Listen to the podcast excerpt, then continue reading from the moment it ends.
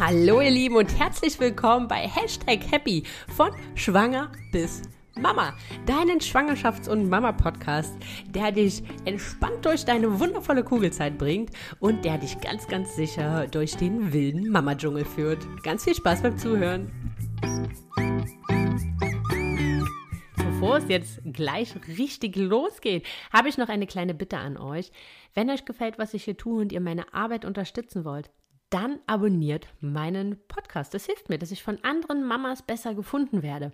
Also abonnieren auf Spotify, auf Apple iTunes und im besten Fall noch ein paar nette Worte dalassen und eine Bewertung. Ja, vielleicht sogar fünf Sterne. Ich werde euch auf ewig dankbar sein. Wie ihr mir noch helfen könnt, wenn ihr meinen Podcast hört, wenn ihr das einfach mit anderen Menschen teilt, wenn ihr das beispielsweise auf Instagram teilt, wenn ihr gerade unterwegs seid und meinen Podcast hört, dann verlinkt mich einfach und ich werde das natürlich auch teilen, weil ich mich riesig darüber freue. Und wenn ihr einmal auf Instagram seid, dann schaut gerne auch auf meinem Profil vorbei. Sandra.franzke. Da bekommt ihr ganz, ganz viel wilden Mama-Wahnsinn, viele tolle Tipps, Mom Business Life und noch vieles, vieles mehr. So, ihr Lieben. Und jetzt wünsche ich euch ganz, ganz viel Spaß mit der aktuellen Folge. Hallo, liebe Lena und herzlich willkommen hier bei Hashtag Happy. Hallo, Sandra. Ja, schön, dass du heute da bist und dass wir heute über das Thema Baby-led Weaning gemeinsam quatschen. Vielleicht magst du einfach mal ein paar Worte zu dir sagen und erzählen, warum genau du heute hier bist und warum ich genau mit dir zum Thema Baby-led Weaning quatsche. Sehr gerne.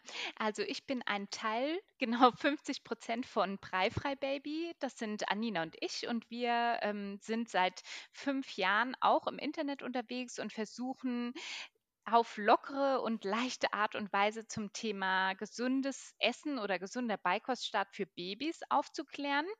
Und unser Herzensthema ist eben breifrei. Wir nennen es gerne breifrei, weil das einfach ein bisschen besser verständlich ist im Deutschen. Und ähm, tatsächlich ist es so, dass als wir gestartet sind mit dem Thema, gab es noch niemanden sonst, der über das Thema breifrei gesprochen hat und Rezepte zur Verfügung gestellt hat. Deshalb glaube ich, dass wir auch relativ bekannt sind, auch gerne weiterempfohlen werden. Und wahrscheinlich möchtest du deshalb auch heute mit mir sprechen. Und ich freue mich genau. sehr, dass wir ja dem Thema uns halt auf vielfältige Weise annähern können und ja eben jetzt auch mal in einen Podcast. Richtig. Ähm, genau, das ist der Grund, warum du heute hier bist, warum ich dich gefragt habe. Und ich freue mich riesig, ähm, dass du dir die Zeit genommen hast. Ähm, wir reden heute darüber, was Baby-led Weaning denn eigentlich überhaupt ist, was der grundsätzliche Unterschied zwischen breifrei und Brei ist, ähm, ja, für wen es geeignet ist, für wen es vielleicht ungeeignet ist, wie man sich der Sache nähert, wie so der Prozess ist, wie die Kinder damit umgehen, was es so für Ängste gibt und so weiter. Ihr habt auch eine ganze Menge Fragen geschickt, die ähm, haben wir alle in die Vorbereitung mit einfließen lassen.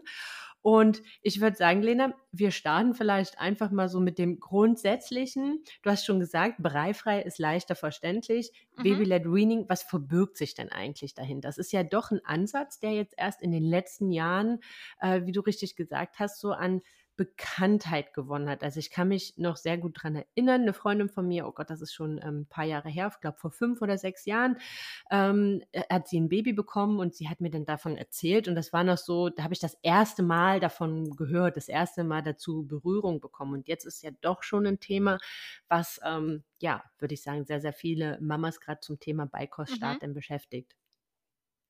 Ja, genau. Also es ist sehr interessant, wo das herkommt. Baby-led Weaning bedeutet im Prinzip babygeleitetes Abstillen. Also das Baby entscheidet selbst, inwieweit es die Milchmenge reduzieren und an der Beikost teilnehmen will.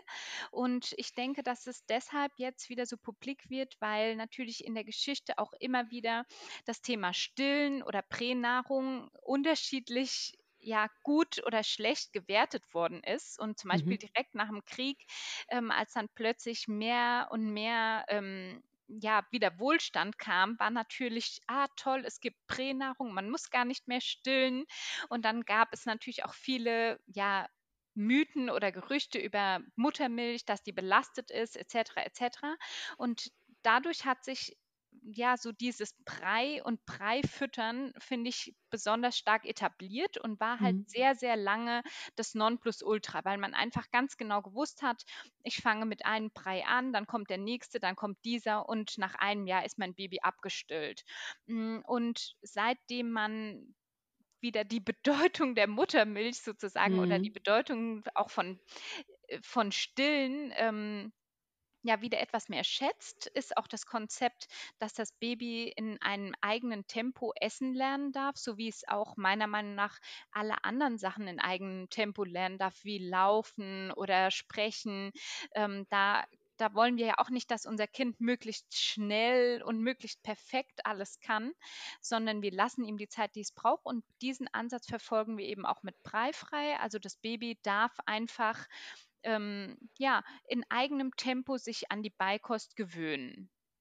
Okay, jetzt ähm, was, was äh, genau meinst du mit eigenem Tempo? Also, dass man ähm, gibt es ähm, andere Reifezeichen für das Thema Baby-led Weaning, als es jetzt beispielsweise äh, ist, wenn du mit einem Brei in der Beikost startest? Nein, auf gar keinen Fall. Und das ist das Allerwichtigste, denke ich, was, was alle verstehen müssen, auch Kinderärzte, Hebammen und wo es noch sehr viel Aufklärungsbedarf gibt, auch von der Seite von zum Beispiel von der DGE, der Deutschen Gesellschaft für Ernährung, die mhm. seit vielen Jahren zusammen mit anderen Institutionen eben die Breipläne oder die, den Nährstoffbedarf von Babys herausgibt. Ähm, ein Baby ist dann bereit für die Beikost, egal ob Brei oder breifrei, wenn es die drei Beikostreifezeichen zeigt. Die kann ich gleich auch mal nennen. Und es hat wirklich überhaupt nichts mit der Konsistenz oder mit der Art des Lebensmittels zu tun, sondern mit der individuellen Entwicklung des Babys. Und diese drei Reifezeichen sind, dass das Baby ähm, den Zungenstreckreflex dass der entweder vollständig verschwunden oder sehr, sehr stark abgeschwächt ist. Also dass es Essen nicht mehr einfach mit dem Mund, also mit der Zunge nach außen schiebt, so wie mhm. es beispielsweise auch Spielsachen oder ein Löffel oder irgendwas anderes mhm. nach außen geschoben hat. Dass es mit wenig Unterstützung im unteren Rücken selbstständig sitzen kann und zwar am Anfang meistens auf dem Schoß von den Eltern. Und das dritte Reifezeichen ist, dass es eben selbstständig mit der Hand etwas greifen und zum Mund führen kann und das koordinieren kann, also die Hand-Mund-Augen-Koordination.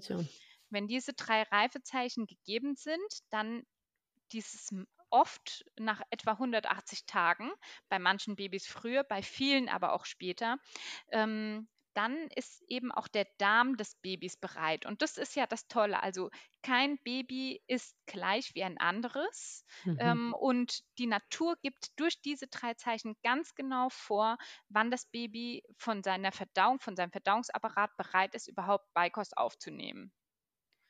Ja, okay. Ja, das ist ganz spannend, dass das doch, äh, dass das doch die, die gleichen sind. Ne? Weil natürlich die Konsistenz äh, startet ja dann schon ganz anders. Da können wir gleich nochmal drauf eingehen. Mhm. Was, was ich vielleicht noch ähm, ganz spannend finde, weil da kamen in der Tat auch Fragen, gibt es Babys, für die der Ansatz breifrei ungeeignet ist?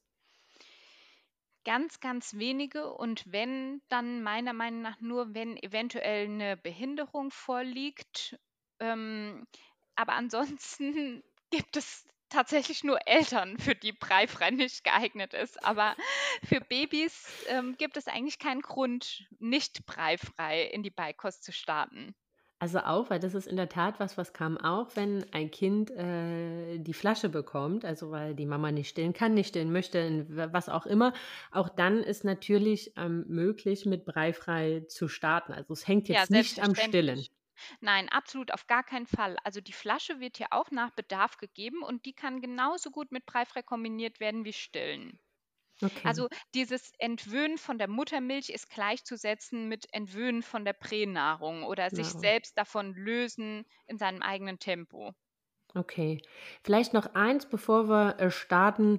Ähm, wie startet man, äh, mit welchen Lebensmitteln startet man und so weiter. Vielleicht noch mhm. einmal so der grundsätzliche Unterschied und so die Vor- und Nachteile zwischen Brei und äh, Breifrei. Also warum bist du jetzt oder seid ihr ähm, mit äh, Breifrei Baby, steht ihr so stark dahinter, Breifrei zu starten und wirklich mit dem Lebensmittel als solches und nicht ähm, püriert?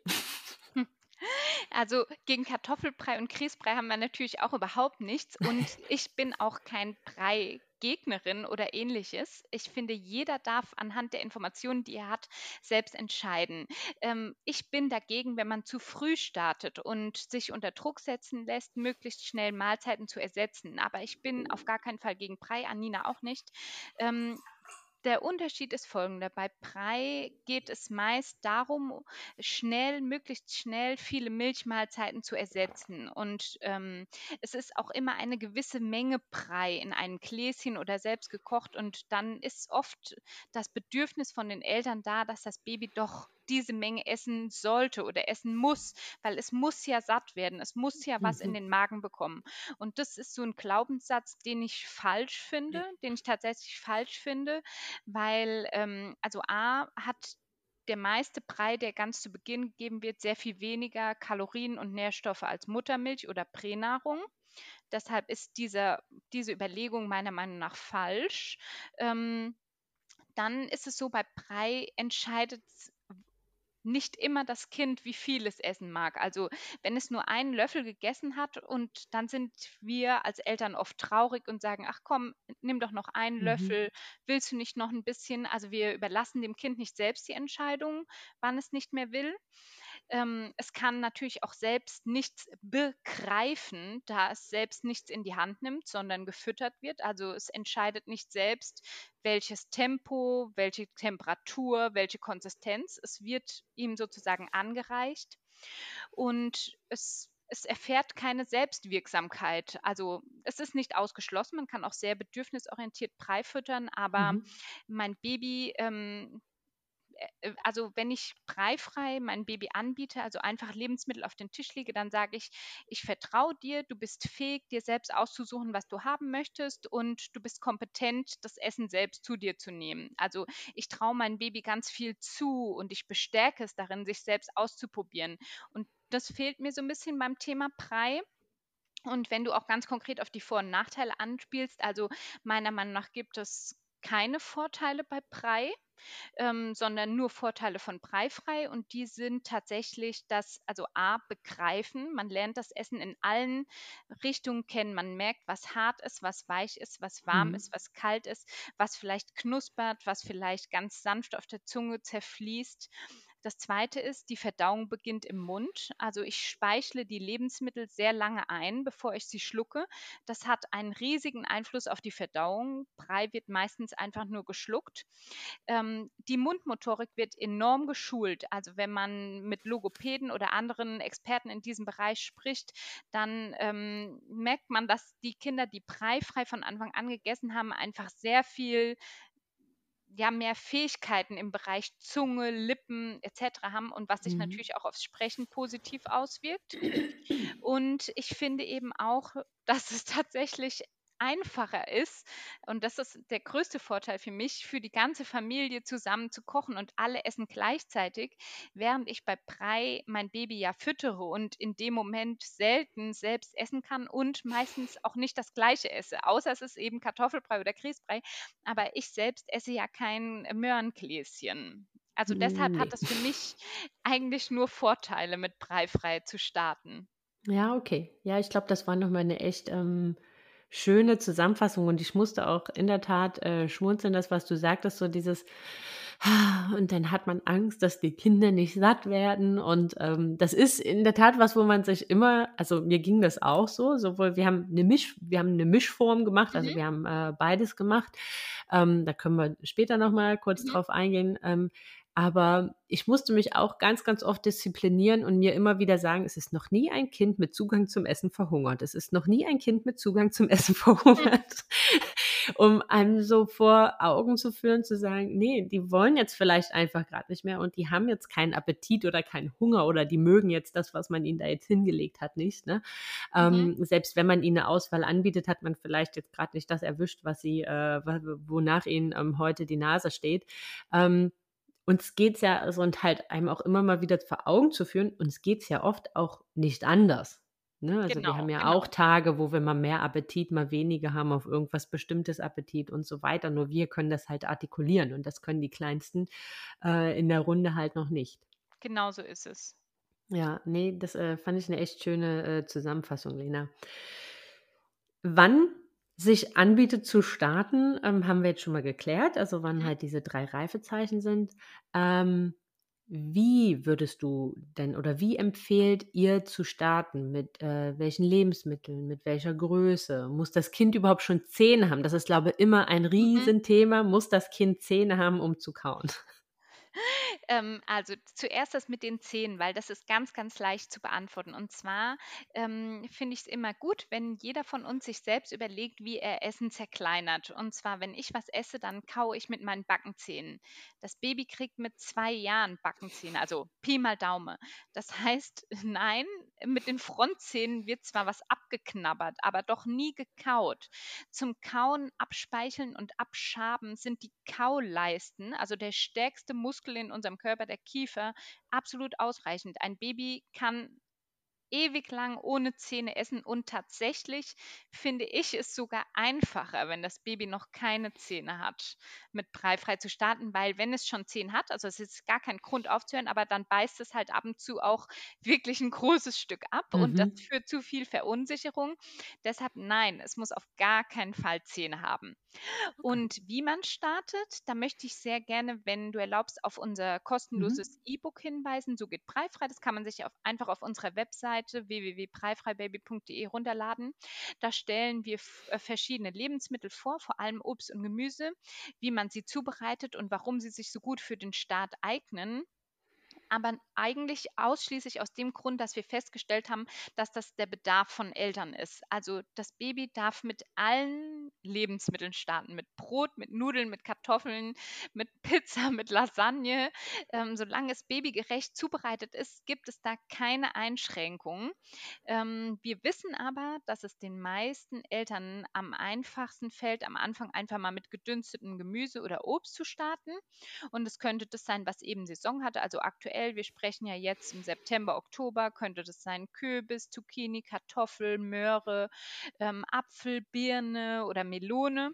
Ähm, und wichtig ist, dass das ähm, Lebensmittel immer in babygeeigneter Form ist. Und das ist am Anfang Pommesform. Also das Mhm. Lebensmittel sollte immer als Stick geschnitten sein, denn das Baby greift am Anfang mit der ganzen Faust und oben und unten sollte dann einfach ein kleines Stück rausgucken und das kann das Baby dann abknabbern. Und das Lebensmittel sollte bestenfalls schön ja, gegart sein, sodass es eben weich ist, aber nicht zu weich, dass es Brei ist. Also so das Mittelding. Und dann kann das Baby anfangen. Zuerst wird es nur daran lecken. Dann wird es sich vielleicht komplett in den Mund schieben und wieder rausziehen. Dann wird es mit den Kauleisten ein bisschen dran rumschaben. Aber es ist tatsächlich so, dass bei einem Großteil der Babys am Anfang einfach nur das Entdecken und Schmecken des Lebensmittels im Vordergrund steht, aber jetzt nicht unbedingt direkt fünf Kartoffelsticks komplett aufgegessen werden. Also viel davon landet auch wieder auf dem Tisch oder auf dem Boden. Ja, also das ist das ist a auch was, was ich glaube ich weiß gar nicht, wo das herkommt, ne, aber wahrscheinlich, äh, irgendwie, weil wir immer so direkt von uns ausgehen. Ich weiß noch, dass ich a am Anfang war ich so total frustriert, ne? Also, das klingt jetzt total Mhm, böse, ähm, mhm, verstehe aber man man macht das dann, ne? Man man dünstet das und, äh, hin und her und dann siehst du eigentlich also, gefühlt ist von dem von der Masse an Essen ist eigentlich alles noch da. mhm, Es liegt halt nur an verschiedenen Orten mhm. und hat jetzt noch mal neue Konsistenzen. Genau so ist es. Und deshalb ist es tatsächlich so praktisch, wenn das Baby eigentlich mit etwas startet, was die ganze Familie isst. Und ich, ich nenne einfach gerne mal ein paar Beispiele. Und zwar, wenn ich mir Ofengemüse mache, also zwei, drei Gemüsesorten schön mit Olivenöl, Gewürzen mariniere, dann kann ich von diesen Sticks auch einfach vier oder zehn Sticks nur mit Olivenöl marinieren auf dem gleichen Blech garen. Mhm. Ich habe keine Mehrarbeit. Ich habe ja, also ich kann das ich kann genau das Gleiche essen wie mein Baby. Wenn ich mir ein Brot schmiere, dann kann ich für das Baby eben auch ein Stück Brot abschneiden. Oder wenn ich mir Waffeln backe, dann kann ich für das Baby genauso Waffelsticks schneiden. Oder wenn ich mir einen Apfel schneide oder ja, den muss ich zwar Mhm. dünsten, aber eine Banane. Also, bestenfalls ist das Baby das gleiche Lebensmittel wie du auch, vielleicht in etwas anderer Form und anderer Konsistenz. Aber, ähm, es soll ja nicht so sein wie bei Brei, dass ich es extra zubereiten muss. Ja, du, du meintest jetzt auch, es würde grundsätzlich auch Pizza, Lasagne etc. Äh, pp gehen, wenn es babygerecht ähm, mhm. eingerichtet oder hergestellt ist. Was heißt das babygerecht? Das bedeutet in erster Linie salzfrei beziehungsweise mit sehr, sehr wenig Salz, also mit keinem zugesetzten Salz. Also bei einer Pizza wäre das einfach der ganz normale ähm, Hefeteig, den wir machen, allerdings ohne Salz. Tomatensauce drauf, auch ohne Salz, gerne aber mit Kräutern oder anderen Gewürzen. Dann könnte man da zum Beispiel ganz am Anfang Zucchini drauflegen oder geraspelte Möhre drauf machen und ein bisschen Käse.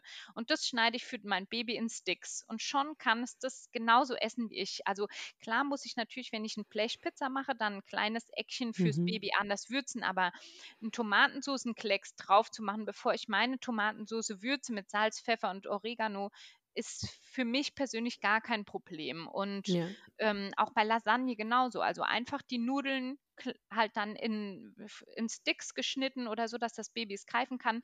Kein zugesetztes Salz, aber grundsätzlich darf da auch alles drin sein, wie zum Beispiel Bechamelsoße oder Hackfleischsoße. Das ist mhm. gar kein Problem.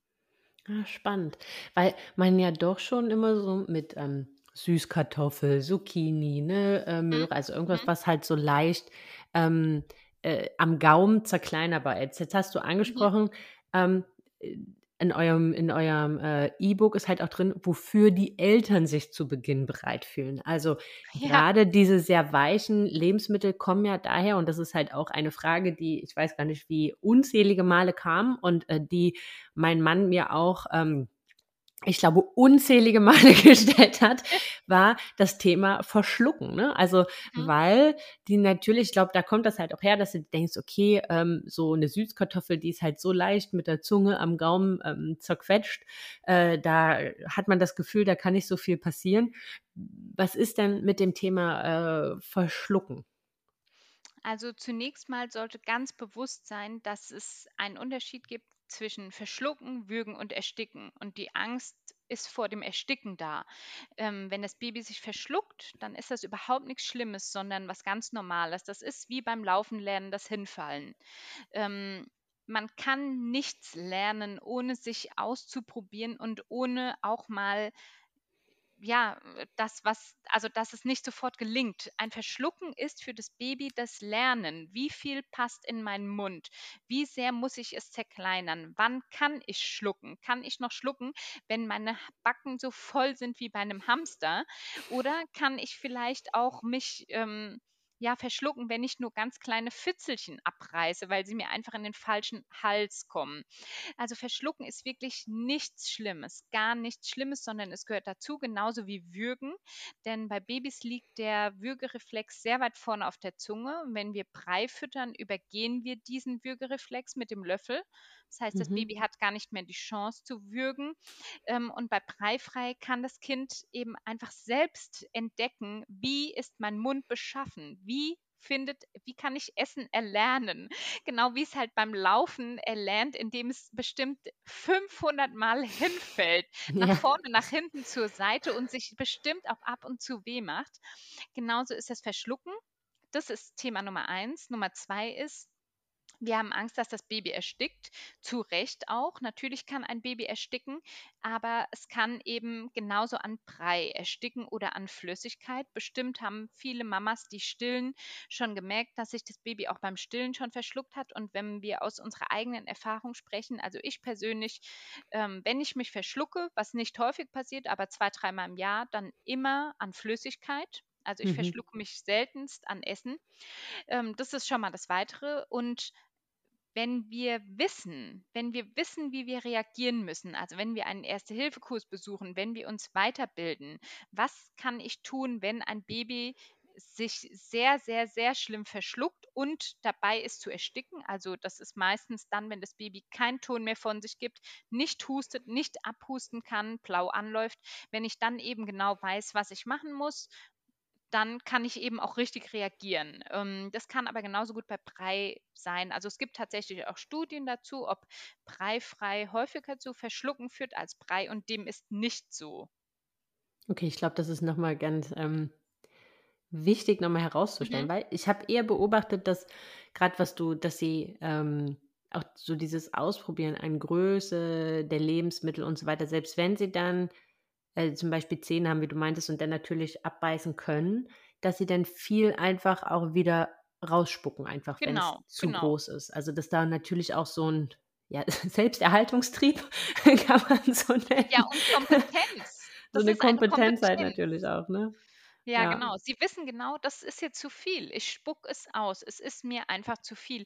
Und ich kann da vielleicht auch gern mal aus dem Nähkästchen plaudern. Also ich habe jetzt ei- mit, mich mit einer Freundin vor zwei Wochen unterhalten und ihre Tochter ist im Mai zwei geworden, also ist schon zwei Jahre und vier Monate alt ungefähr und hat sich jetzt tatsächlich so schlimm mit zwei Jahren und vier Monaten verschluckt an einen Tortilla-Chip, an so einen Nacho-Chip, Ja.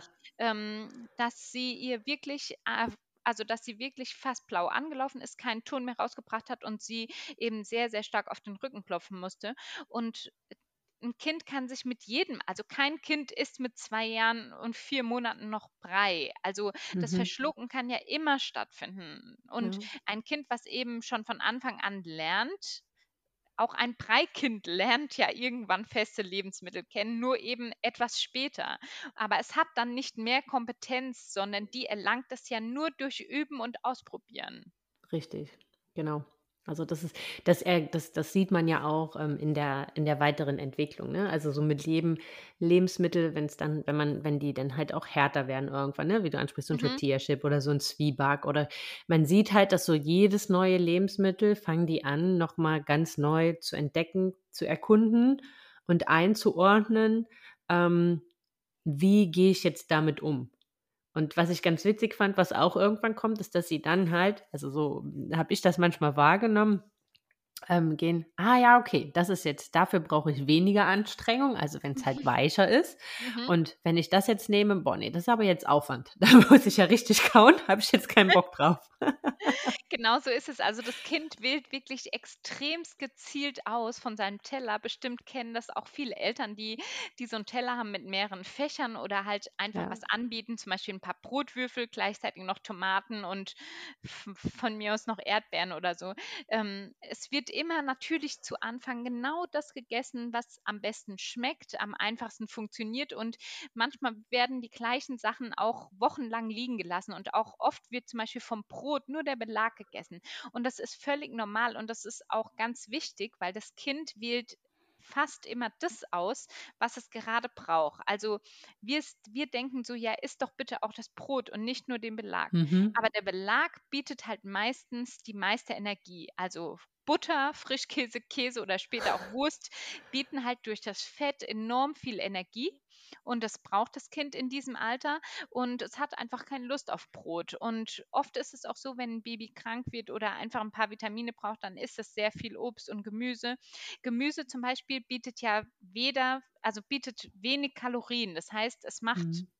Nicht besonders satt. Deshalb wird es auch ab irgendeinem Zeitpunkt oft liegen gelassen, weil das Kind, wir müssen uns ja vorstellen, ein Kind, was ungefähr, also etwas älter als ein Jahr ist, hat ungefähr schon einen Kalorienbedarf von 1000 Kalorien pro Tag. Viele Frauen haben nur einen Bedarf von 1500 Kalorien. Das heißt, es, es Mhm. hat schon fast gleichen Kalorienbedarf wie wir und muss das decken. Deshalb greift es natürlich zum kalorienreichsten Lebensmittel und lässt das, was ihm ganz wenig liefert, einfach liegen. Ah, spannend. Ja, das ist äh, echt witzig, wie viel intuitiv, oder ich finde es immer total spannend, wie viel intuitiv die Kinder eigentlich schon sich genau das nehmen, äh, was sie brauchen, ohne um die Inhalte zu wissen Ja, oder äh, ja. Energiedichten und so weiter, ne? Ganz spannend. Genau. Also das machst du, glaube ich, auch als erwachsene Person f- m, vielleicht, also ein Beispiel, bei mir ist es so, wenn ich joggen gehe und zurückkomme, dann habe ich so das Bedürfnis nach einer Saftschorle oder irgendwas zu trinken. Wenn ich nur Leitungswasser trinke, mm, nee. Aber die Saftschorle bietet mir halt innerhalb von Mhm. Minuten, füllt die mein Energielevel auf. Oder oft ist es bei mir auch so, ich habe so unbändige Lust eben auf Obst. Dann, dann hat mein Körper den Bedarf danach. Oder vielleicht kennen das auch einige, dass sie so Lust auf Fleisch, auf so ein gewürztes Stück Fleisch haben. Dann kann auch der Bedarf eben nach Selen oder Eisen sehr hoch sein in diesem Moment. Also dann Ja. dürfen wir dem auch nachgeben. Ja, ja, das ist, äh, das ist, nur wir haben das irgendwie so ein Stück weit verlernt, ne? Genau, Dieses äh, Intuitive, intuitiv auf unseren Körper hören. genau. Spannend.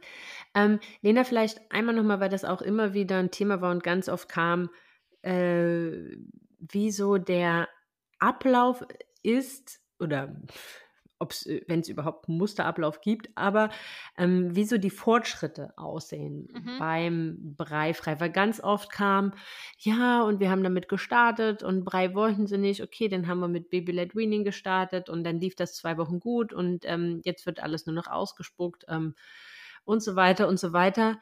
Ähm, was ist so, möchte jetzt gar nicht sagen, wie das bei uns war, aber vielleicht erstmal einfach so deine, deine, deine fachmännische Meinung mhm. erstmal dazu es gibt hier kein normal oder nicht normal. Es ist tatsächlich jedes Kind individuell und ähm, also ein Großteil der breifrei Babys, die essen erst nach dem ersten Lebens, also nach dem ersten Geburtstag, essen die mal eine ganze Mahlzeit. Es ist also völlig in Ordnung und normal.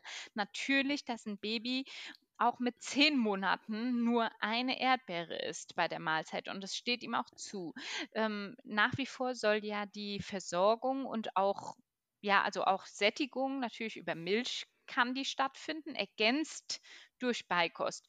Ähm, und was, was wir vielleicht ein bisschen immer vergessen oder was wir uns in Erinnerung rufen dürfen, auch ein Baby hat Launen oder hat einen, einen individuellen Tages, ähm, ja, einen Tageswohlfühl oder wie es sich an diesem Tag fühlt, wie es an dem Tag aufgelegt ist. Und wir wissen nicht, hat unser Baby vielleicht Bauchweh, hat es vielleicht Muskelkater, mhm. hat es vielleicht Kopfweh, ist es vielleicht einfach müde, ist es knatschig, hat es heute Nacht schlecht geschlafen. Also wir können ja noch nicht mit ihm so stark kommunizieren, dass wir wüssten, es hat vielleicht einfach mal einen in Anführungsstrichen schlechten Tag und will an dem Tag gar nichts anderes als Muttermilch oder Prä.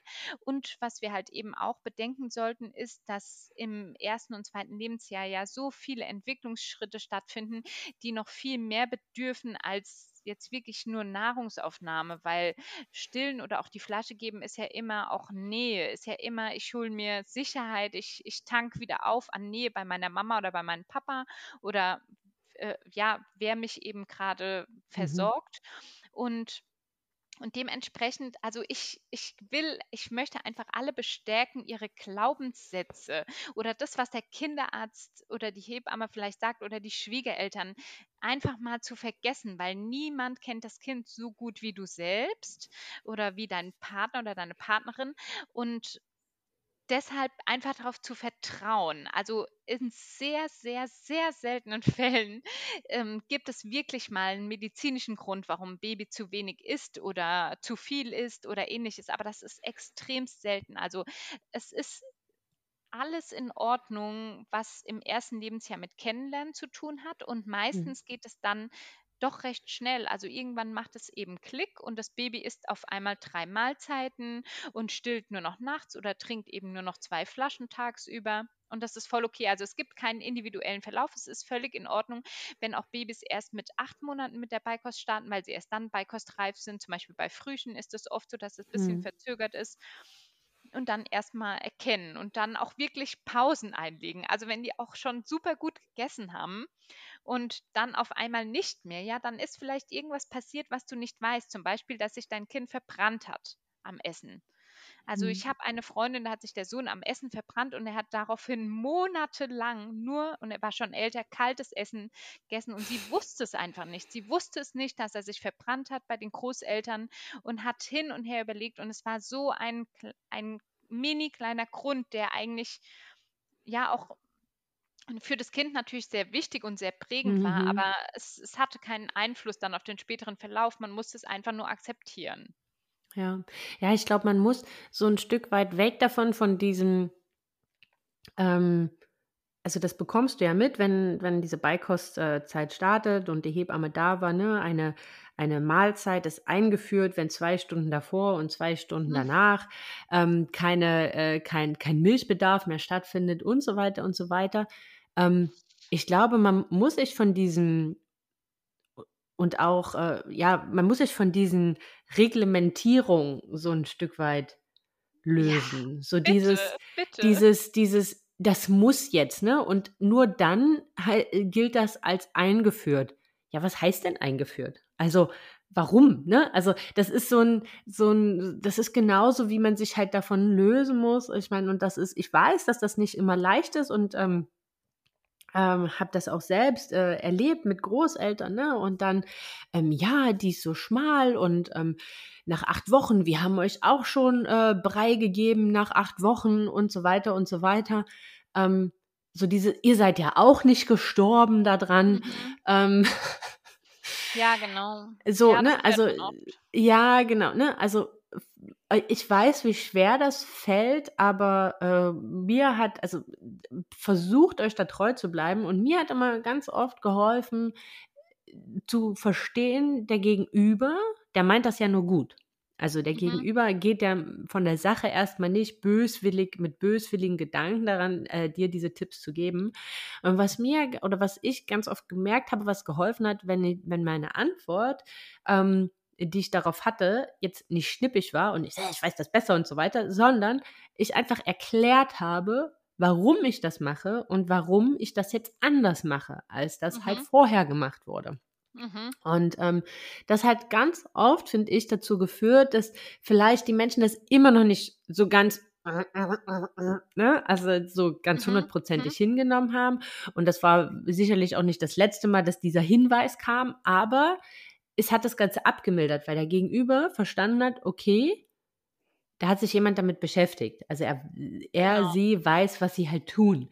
Und ähm, ja, das vielleicht doch mal so als Tipp am Rande und genau auch das, was so diese, diese Schranken im Kopf zu verlieren, dann ist halt etwas ähm, eingeführt. Also ich habe irgendwann gemerkt, das ist, und ich glaube, dass diese Erfahrung macht auch äh, jede Mama und das ist, oder auch jeder Papa, ähm, das ist das, was du auch gesagt hast, egal was Kinderärzte und Co. sagen, ihr kennt eure Kinder am besten. Ich weiß noch, dass unser Kinderarzt uns irgendwann gesagt hat, ja, sie braucht jetzt nachts äh, keine Nahrung mehr. Mhm, mh. Sie, ihr, ihr, müsst ihr keine Flasche mehr geben. Und irgendwie, wie man halt so ist beim ersten Kind, ne, irgendwie der Kinderarzt, der hat ja schon recht und so weiter und so weiter. Du, nach zwei, nach zwei Nächten habe ich dieses Experiment abgebrochen, weil das ist, hm. also das hat sich für mich einfach nicht richtig angefühlt. Mhm. Mag ja sein, dass sie das rein biologisch, rein medizinisch nicht mehr braucht, aber rein von der Nähe, vom Nähebedürfnis hat sie es haben wollen. und dann soll sie es bekommen. Ne? Ja, also es ist auch tatsächlich falsch. Es ist auch rein biologisch nicht so, weil so, der Magen des Kindes ist so groß wie seine eigene Faust und die Verdauung findet so schnell statt, wie soll ein Baby zehn Stunden nachts ohne Nahrung auskommen. Also auch ein ein- oder zweijähriges Kind kann nachts auch eine Banane essen oder was auch immer, wenn es Hunger hat. Ähm, der Magen ist leer der Magen ist so schnell leer ähm, und das kennen bestimmt auch Erwachsene, die nachts manchmal zwei Stunden wach liegen. Auch die kriegen Magenknurren, weil der Magen ja. leer ist. Ähm, das ist A falsch, also es ist tatsächlich einfach falsch. Und B, ich finde Kinderärzte toll und sie sind Ärzte. Und wenn mein Kind ein gesundheitliches Problem hat, dann will ich, dass mein Kinderarzt mir hilft. Aber mein Kinderarzt ist kein oder meine Kinderärztin ist keine Expertin, sehr, sehr selten im Bereich Ernährung. Ähm, Im Studium mhm. der Medizin hat Ernährung gar keine bis vielleicht fünf bis acht Stunden Platz in einem, was weiß ich, fünfjährigen Studium. Und wenn da keine Fortbildungen stattfinden, dann ja, mhm. dann, dann besteht da einfach kein Wissen, sondern das wird einfach so weitergegeben, was man immer so gemacht hat. Und ich glaube, das ist halt ganz wichtig, das auch mal zu hinterfragen und sich selbst zu informieren. Und das kann ja auch sein, ich möchte meinem Kind gerne Brei geben, weil mein Ziel ist eben, dass das Kind weniger Milch trinkt. Ich möchte abstillen. Ich habe keine Lust auf Pränahrung. Ich will, dass mein Baby Brei isst. Ich finde das voll in Ordnung, wenn man sich genau informiert und weiß, mhm. ich, ich kann ganz bewusst sagen, ich habe mich für diese Möglichkeit entschieden. Das finde ich, das finde ich super. Aber diese Glaubenssätze oder diese ja, Sachen, wie du gesagt hast, von den Eltern, wie sie es früher gemacht haben, das war ja auch okay damals. Damals mhm. gab es eben viele Erkenntnisse nicht und der Brei-Fahrplan, nach dem wir heute handeln, der ist 70 Jahre alt. Also er wurde seitdem nicht überarbeitet. Die Deutsche Gesellschaft für Ernährung ist meiner Meinung nach, kommt nichts Neues. Also ich warte da seit zwei oder drei Jahren, dass da mal irgendwas erneuert wird, dass es neue Mhm. S3-Richtlinien gibt und die veröffentlicht werden und dass wir endlich mal alle entspannter an das Thema Nahrung rangehen können. Aber da wird ganz, ganz, ganz wenig gemacht. Natürlich, weil es auch Mhm. sehr große Industrie gibt, die die Brei, Mhm. ähm, die Breifütterung weiter befeuert. Aber wie du gesagt hast, also wenn Eltern oder Großeltern oder auch Freunde sagen, ja, das haben wir auch so gemacht, das hat uns auch nicht geschadet. Ja, das hat man damals so gemacht, weil man es auch einfach nicht besser wusste. Das ist auch voll okay. Aber man hat eben damals auch ein Faxgerät genutzt und kein Smartphone. Man ist damals eben halt auch, also man hat auch ja die ganzen, also die Eltern und Großeltern wollen ja auch die ganze Wissenschaft und Technologie, die es heute gibt, auch im Bereich auf Krankheiten nutzen. Also warum sollte man gerade beim Thema Baby da stehen bleiben, wo man halt vor 30 Jahren Ja, war? ja, das ist, äh, glaube auch noch mal 'n ganz, ganz, äh ganz, ganz tolles, ähm, Argument, mit dem man äh, Mhm. mit dem man, äh, reagieren kann. Ähm, Lena, vielleicht noch mal, äh, zum Thema Mischform. Also, Mhm. ganz Gerne. oft äh, ganz oft kommt ja dieses also, das sind auch ganz, ganz viele, äh, Themen, die kamen, dass dann, ähm, Mamas geschrieben haben: „Ja, wir haben das angefangen und irgendwie hat das nicht funktioniert.“ Ähm, ich glaube, mit „das hat nicht funktioniert“ ist so dieses klassische erste Studium äh, Stadium der der der der der oder des Baby-led Weaning oder des Breifreistarts gemeint, dass halt erst mal noch nicht viel reinkommt, sondern es Ja. nur die Konsistenz ändert und den den Ort den Ort ändert, wo es liegt. Ähm, und dann haben wir so 'ne so 'ne Mischform gemacht, haben halt erst 'n bisschen Brei gegeben und dazu halt auch immer noch, ähm, Lebensmittel, ähm, halt so gereicht. Mhm. Was was sagst du? Äh, oder was ist da so eure eure eure Meinung dazu? Andere haben geschrieben: „Ja, man sagt, dann sind die Kinder verwirrt und wissen so überhaupt gar nicht, ähm, was sie tun und lassen sollen.“ Also, ich sage, natürlich ist das Wichtigste, 'ne individuelle Lösung zu finden, die für die Familie passt. Ja. Ähm, aber, wenn du mich nach meiner fachlichen Meinung fragst und wir auch als Breifrei-Baby empfehlen keine Mischform aus 2 Gründen. Zum einen, wir stehen hinter dem Konzept breifrei und das bedeutet eben, das Baby darf in eigenem Tempo kennenlernen. Es gibt kein „Es sollte jetzt aber noch was im Magen landen“, also, das gibt es einfach nicht. Ähm, und das Zweite ist, dass es tatsächlich grade am Anfang schon sehr verwirrend sein kann, dass man bei Brei wirklich den Mund aufmacht und dann den Brei schluckt. Und bei Breifrei soll eben noch dieses Einspeicheln, Kauen und Selbstentdecken zwischengelandet sein. Und ein Baby mit 6, 7, 8, 9 Monaten, was zeitgleich 2 so komplexe Vorgänge erlernen soll, ist vielleicht einfach schnell überfordert. Also, das wäre wie Mhm. wenn ich mein Baby sage: „Du darfst laufen lernen, aber du darfst immer nur mit'm linken Fuß zuerst losgehen.“ Wie sollte also, wie soll das funktionieren? Das ist es Mhm. ist meiner Meinung nach sehr schwierig, aber es gibt es schreiben uns auch ganz viele bei mir hat es wunderbar funktioniert. Und dann habe ich Mhm. auch überhaupt natürlich gar nichts dagegen. Das meine ich damit, dass jeder seine individuelle Lösung finden muss. Nur ich auch da würde ich gerne bestärken in diesem wenn man so denkt, es es hat nicht funktioniert, also, Breifrei hat nicht funktioniert, mein Kind versucht es schon seit 3 Wochen und es isst einfach nichts, dann kann ich nur sagen, das ist völlig normal. Dein Baby darf auch noch 2 weitere Monate nur erkunden. Es Mhm. wird schneller essen, als du denkst. Also, Mhm. aufs Leben gesehen, ich frage mich immer, 'n Kind oder 'n erwachsener Mensch oder 'n Mensch generell wird ja meistens so Pi mal Daumen 75 bis 80 Jahre alt und ob wir ihm dann nicht ein Jahr gönnen, in dem es vielleicht nicht so viel essen muss, sondern seinen Bedarf anders decken kann. Ja.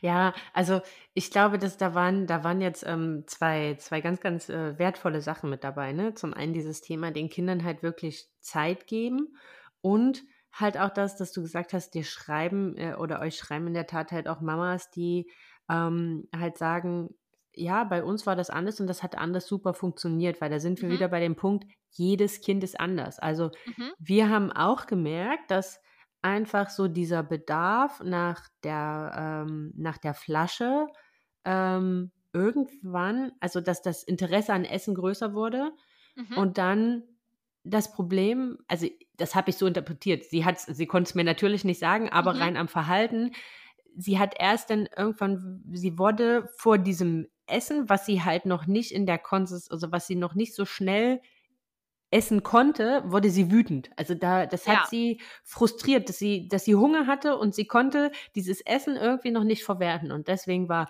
bei uns ganz oft so, dass sie halt erstmal nach diesem Brei gegiert hat und dann Mhm. nach äh, fünf, sechs Löffeln, also als so dieses, diese Grundsättigung eingesetzt hat, das dann Mhm. weggeschoben hat und sich dann dem Essen als solches Mhm. gewidmet hat Mhm. und dann dieses Erkunden, dieses Antatschen, so, ne? Dann war aber irgendwie, also so, sie, sie konnte es mir natürlich nicht sagen, aber so habe ich es äh, interpretiert, weil die Flasche das wollte, sie hatte dann schon Interesse an dem richtigen Essen, auch nur an Sachen, die ihr geschmeckt haben, klar, geht uns auch so. Ähm, und dann halt aber erstmal so, okay, jetzt habe ich erstmal eine Basis und jetzt kann ich gechillt hier erkunden, was, was die Mama mir da noch so hingesetzt hat. Das hast du genau richtig interpretiert und es ist tatsächlich auch ganz häufig so. Deshalb empfehlen wir auch wirklich, das Kind nie hungrig an den Tisch zu setzen, ähm, sondern vorab halt zu stillen oder die Flasche zu geben. Etwa 30 bis 60 Minuten vorher ist so, wenn es Pi mal Mhm. Daumen ganz eine ganz gute Formel. Und dann hat das Kind eben viel mehr Ruhe und wird nicht wütend, weil das kommt schon häufiger vor, dass es dann nicht schnell genug geht oder das Essen flutscht aus der Hand und dann, dann ist die Frustration eben groß. Also das stimmt total. Und man hat eben den Vorteil, wenn man vorher stillt oder die Flasche gibt, dass dann auch die Verdauung sehr gut funktioniert. Ah, Ähm, okay. Und dann eben keine so schnelle Umstellung da ist, wie wenn jetzt, also natürlich kann man auch vorher fünf Löffel Brei mit Öl geben, das ist auch absolut top. Ähm, aber die Muttermilch ist das, was der Darm ja schon kennt. Und Mhm. die hilft dann, das, diese Teil an festem Essen, was noch hinzukommt, besser zu verdauen. Und es gibt eben am Anfang nicht so große Verdauungsprobleme, die allerdings übrigens auch völlig normal sein können, weil der Darm muss sich dann doch einfach umstellen. Und Mhm. dem können wir einfach nur entgegenwirken, wenn wir eben Öl ans Essen geben, vorher ähm, und auch vielleicht nachher stillen und natürlich auch Lebensmittel auswählen, die jetzt zu Beginn nicht direkt so stopfend sind. Okay. Es sind grundsätzlich, ähm, jetzt hattest du ja auf äh, euer Buch, euer ähm, E-Book, da wird das sicherlich nochmal im Detail drinstehen. Ähm, aber vielleicht einmal, jetzt sagt man ja bei Brei, okay, jetzt erstmal nur Möhre, dann nur einzelne Lebensmittel, ähm, dann halt erst viel, viel später. Ich muss ganz ehrlich sagen, ich ähm, bekomme es gar nicht mehr zusammen, ab wann denn da Fisch und Fleisch. Ähm, ist das auch so von der Abfolge ähm, der Monate, wie ihr das bei Breifrei empfehlt? Oder sagt ihr, ja, wenn ihr startet, dann könnt ihr halt auch direkt ein Stück Lachs dahinlegen? Also tatsächlich ist es auch bei Brei schon überholt, hat leider nur noch nicht alle äh. Informationsstellen erreicht. Genau, also auch bei Brei ist es nicht so, dass du eine Woche lang Möhrenbrei geben musst. Auf keinen Fall. Möhrenbrei hat tatsächlich weder Nährstoffe noch Kalorien noch Protein noch Zink noch Eisen, was das Baby braucht, direkt ab dem sechsten Monat. Ähm, du kannst bei Breifrei alle geeigneten Lebensmittel direkt von Anfang an anbieten. Auch bei Brei. Also du kannst auch bei Brei als erstes Brei als ersten Brei einen mit äh, Fleisch oder mit Getreide oder mit sonstigem anbieten, wenn du Mhm. das willst. Ähm, es gibt eine Liste mit ungeeigneten Lebensmitteln, die sich nicht eignen. Die ist relativ kurz und es ist auch vieles davon selbst erklärend, sowas wie rohes Fleisch, roher Fisch, Zucker, Salz, scharfe Gewürze wie Chili, ähm, rohe Eier, Honig, Alkohol, ja, zu viel von etwas. Aber grundsätzlich kann dein Baby von Anfang an das meiste mitessen. Bestenfalls natürlich nährstoffreiche Lebensmittel, also gerne auch sowas wie Linsen oder Nussmus etc. Und es gibt auch eine S3-Richtlinie. Also es gibt ja zu vielen Sachen ähm, im Bereich Baby- und Kleinkind S3-Richtlinien. Das bedeutet, darüber herrscht großer wissenschaftlicher Konsens und die besagt, dass eben sobald die Beikostreifezeichen erfüllt sind, alle potenziell allergenen Lebensmittel ja so bald wie möglich und bestenfalls unter dem Schutz der Muttermilch eingeführt werden sollen. Und würden wir jede Woche nur ein neues Lebensmittel einführen, dann wäre das gar nicht machbar. Also gerade sowas wie Mhm. Nüsse, Eier, Schalentiere, Milchprodukte, Getreide sollte so früh wie möglich dem Baby angeboten werden. Okay. Ja, ich glaube, das ist ja auch nochmal ähm, ganz spannend, weil das ist, das ist halt in der Tat was, was dir, glaube jede Hebamme halt auch zum, also so im Beikostgespräch, äh, ist ja dann so fast das letzte Gespräch, was man ähm, dann halt hat, als erstes mit in die Hand drückt. Ne?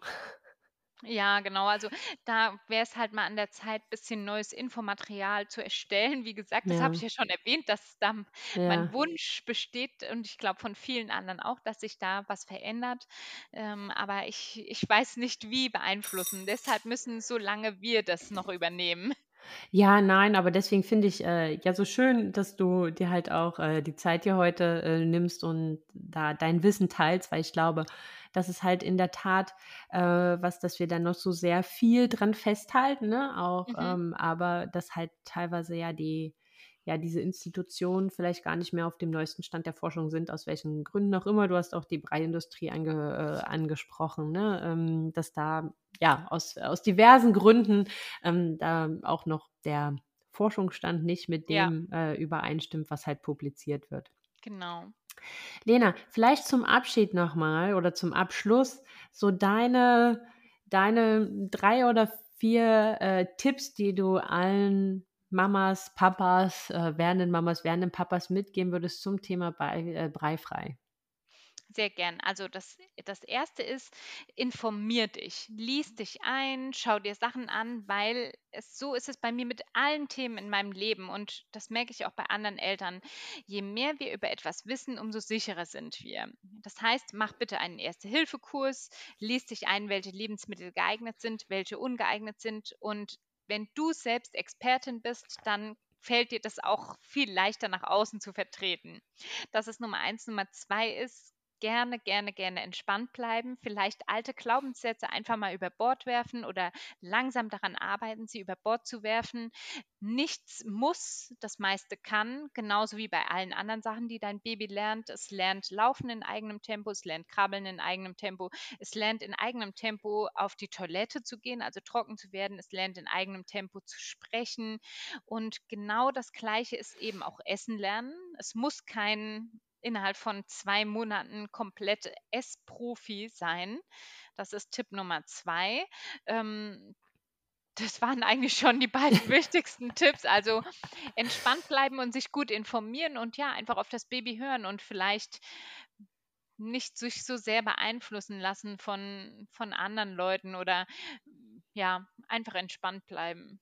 Ja, ja, also ich glaube, das ist auch, ähm, wenn, wenn mich jetzt so jemand nach den ersten zwei Jahren mit Kind und wenn ich so für mich selbst sagen würde, was würde ich jetzt mitnehmen zu Kind zwei, ist einfach manche Sachen einfach akzeptieren, laufen lassen und Vertrauen schenken, weil Mhm, sie, wir laufen alle, wir essen alle und wir mhm, gehen alle zur Toilette. genau.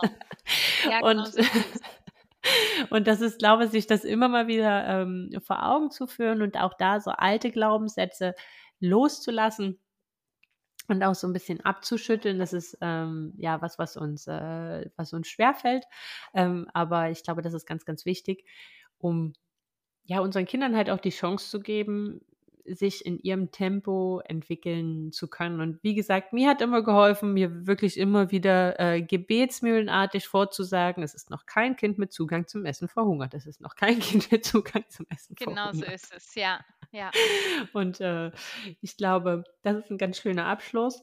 Äh, Lena, vielen, vielen lieben Dank für deine Zeit und für den tollen Einblick. Ähm, ich hoffe, ihr Lieben äh, da draußen, euch hat das äh, geholfen, euch hat das bestärkt in dem, was ihr vielleicht schon macht oder es hat euch ermutigt dazu, damit zu starten. Ähm, ihr könnt damit auch starten. Das ist was, was wir noch gar nicht angesprochen haben. Siehst du, ihr könnt damit ja auch starten, wenn ihr vielleicht jetzt schon Brei gebt, aber jetzt sagt, oh, Genau. irgendwie klingt das spannend Mhm. ähm, dann kann man das natürlich genauso machen. Ähm, ja, ich hoffe, ihr könnt da eine ganze Menge von mitnehmen ähm, und schaut auch mal bei Breifrei Baby vorbei. Da gibt es auch ganz, ganz viele tolle äh, Rezepte, auch immer auf Instagram und tollen, äh, tolle Inhalte dazu. Ich verlinke euch das alles auch nochmal, den äh, Link zu dem E-Book, den die Lena angesprochen hat. Und dann an der Stelle nochmal vielen, vielen lieben Dank, Lena, äh, für deine Zeit. Sehr gerne, das hat mir viel Spaß gemacht und natürlich lade ich auch alle ein, uns Fragen zu stellen oder auch auf unsere Website zu gehen. Wir haben E-Books, wir haben einen Online-Kurs. Ja, ich freue mich von den Hörerinnen oder Hörern vielleicht zu lesen. Ja, sehr gerne. Da würde ich mich auch freuen, ne? wenn viele äh, jetzt so ein bisschen angefixt sind, denken so, ja, das ist jetzt mal was, äh, was ich mal probiere. So, ihr Lieben, dann wünsche ich euch noch eine ganz, ganz tolle Woche und wir hören uns in zwei Wochen wieder. Tschüss. 去